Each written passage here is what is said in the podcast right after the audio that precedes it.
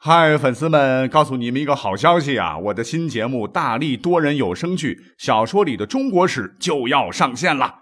想要了解新节目或者跟我互动聊天，赶快来加入 VIP 粉丝群，入群二维码就在本期节目的声音简介中。你也可以添加我的小号，拼音大历史加六零六 D A L I S H I 六零六，然后拉您入群，我在那儿等你。管他正史野史，这里只有大历史，大力讲的历史正在播出。大家好，上期我们讲到了很多网友啊，针对拼音的问题发了很多帖子啊，引起了大伙的热议。这个内容一看完呢，感觉我们之前好像上了个假学啊？为什么呢？因为很多上学读书时的规范读音，哎，现如今竟然变成了错误读音。反之，经常读错的字音，现在反而是对的了，确实让我们大家伙感到很蒙圈的了啊！到底是为什么会出现这样的情况呢？那经过我的一番梳理啊，聊一聊一聊，哎，就聊到了古代的普通话。其实古代所谓的这个普通话，跟我们现在的普通话完全不是一回事儿啊！其实我们真的有人要穿越过去的话，恐怕等待他的将是悲催的结局了哈。于是乎，我们就大概介绍一下啊，我们现在普通话的这么个历史的演变啊。说实话，真是充满了血泪史啊！那上一期就这点内容，我们说了十几分钟了，你可能会问了啊，我们不是在说现在的东西吗？扯那么老远干嘛呢？其实没有扯远。就是因为有着历史的渊源，哎，我们才会知道哦，这些字词的读音发生改变其实是很正常的哈。再加上咱们现在都知道普通话非常重要啊，要推广普通话，才能营造良好的语言环境嘛，才能有利于促进人员交流嘛，商品流通和建立统一市场嘛。那推广普通话也是国家统一和民族团结的需要，更是加强素质教育的需要。哎，这就涉及到普通话的读音以及语法规范等方面的问题。既然从历史的渊源上讲这么重要啊，那与时俱进，有一个统一的标准规范，对于现代信息社会来说，那尤其重要了。古代统治者如此，历朝历代如此，那咱们现在的社会也如此啊。所以真的没有必要啊，为是否保持原汁原味的传统，还是需要与时俱进的革新。我看很多网友是争论不休的哈，其实没有必要的了。还有啊，上期我们可介绍了，说我们古代的普通话是从先秦的河洛雅言，到明代则以当时的南京话为基础，再到清朝的北京官话。你看语音的变化，除了各地方言的交融之外呢，还受到了地理的、政治的以及历史的多种因素的影响。那还有一个非常有意思的因素，告诉各位。我们要重点讲讲，那就是约定俗成啊，其实也会导致语言字音的变化。简单来说呢，就是大家都这么念，日子久了就把以前的音给废了哈。呃，别的例子不举了吧，我们就举个经常能碰到的例子。道别的时候，你 say goodbye 的啊，中文怎么讲呢？口语就是拜拜哈。可是这个白呀。它原本只有拜天地的拜这个音，如果用这个音的话，可就糟了哈。你想跟别人道别用拜拜这个音啊，我们是拜拜祖先、拜拜神灵可以啊，跟别人道别的时候要用拜拜，哎，这肯定是要挨打的呀。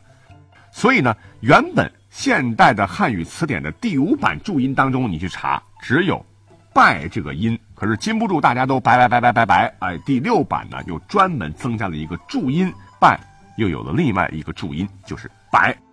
所以你看，很多年前呢，荀子他老人家就约过：“民无不宜，约之以命。约定俗成谓之宜，易于约则谓不宜。”就是事物名称啊，没有本来就合适的，而是由人们共同约定来命名。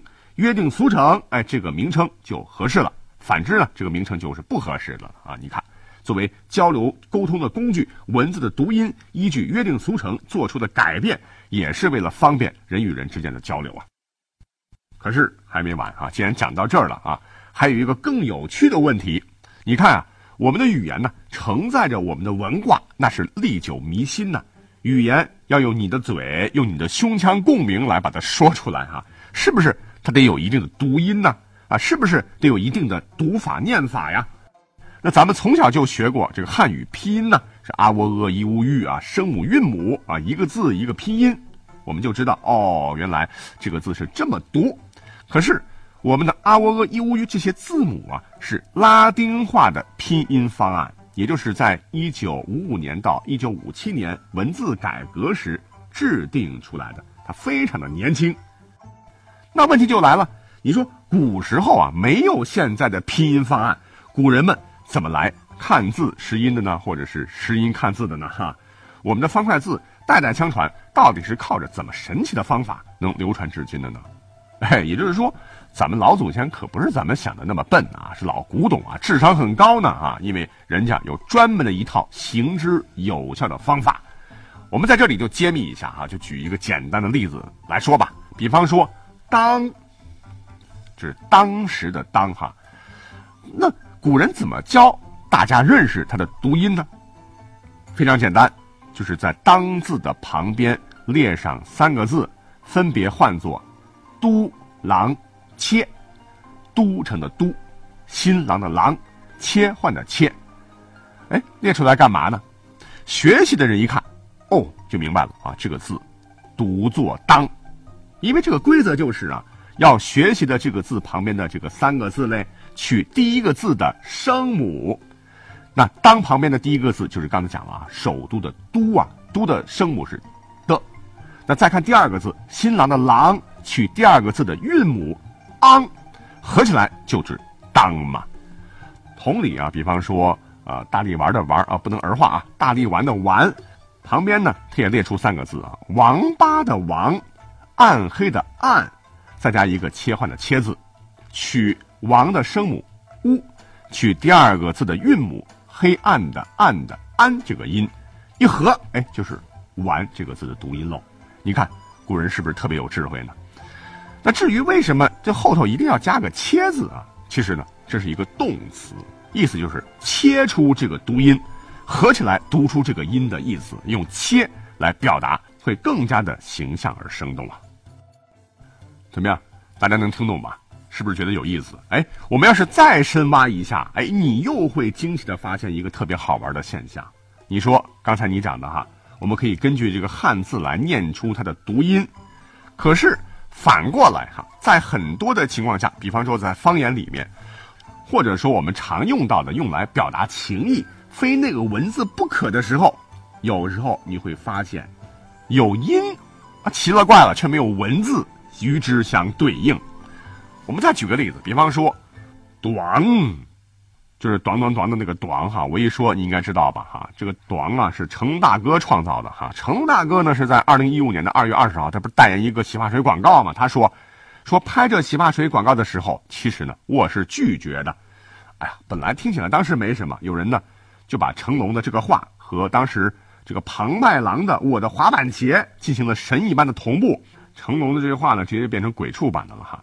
当我第一次知道要拍洗发水广告的时候，其实我是是拒绝的。我跟导演讲，我拒绝，因为其实我根本没有头发。导演跟我讲，拍完加特效，头发很黑、很亮、很柔。加了一个月特效之后呢，头发咣。后来我也知道他们是假的，是化学成分的。我现在呢，每天还是加特效，加了很多特效，头发啊，咣咣咣，我的头发乌黑浓密，因为我加特效啊，咣咣咣，啊不不不，咣呢就趁着这个鬼畜的东风，它火了。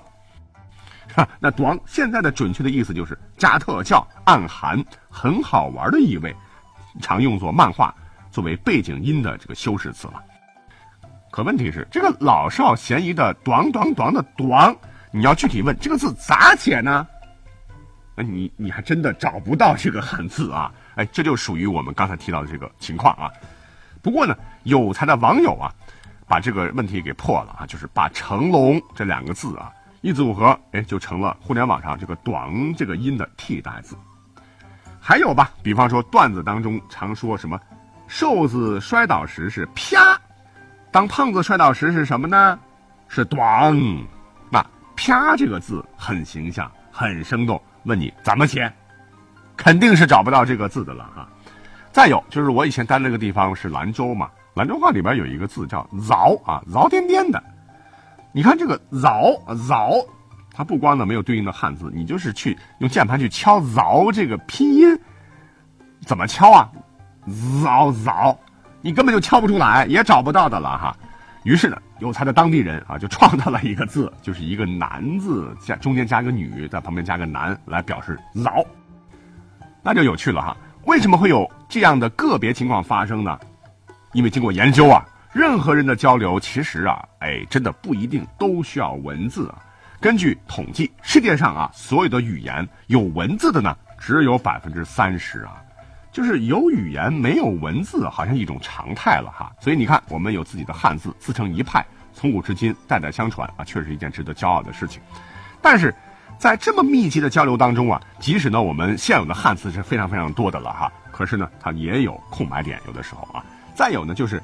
文字的诞生啊，往往是滞后于我们的语言的，是先有语言后有文字，绝对不可能是先有文字后有语言嘛。所以有了字音的，不一定就有马上就有对应的文字造出来啊，得经历历史的沉淀。哎，这就造成了一个比较好玩的现象，就是刚才我们讲到的这些啪啪凿啊，咣咣咣。所以呢，我们再回到第一集的开头，当主播真的不是这么容易啊，这些字词的问题就会把你搞懵了。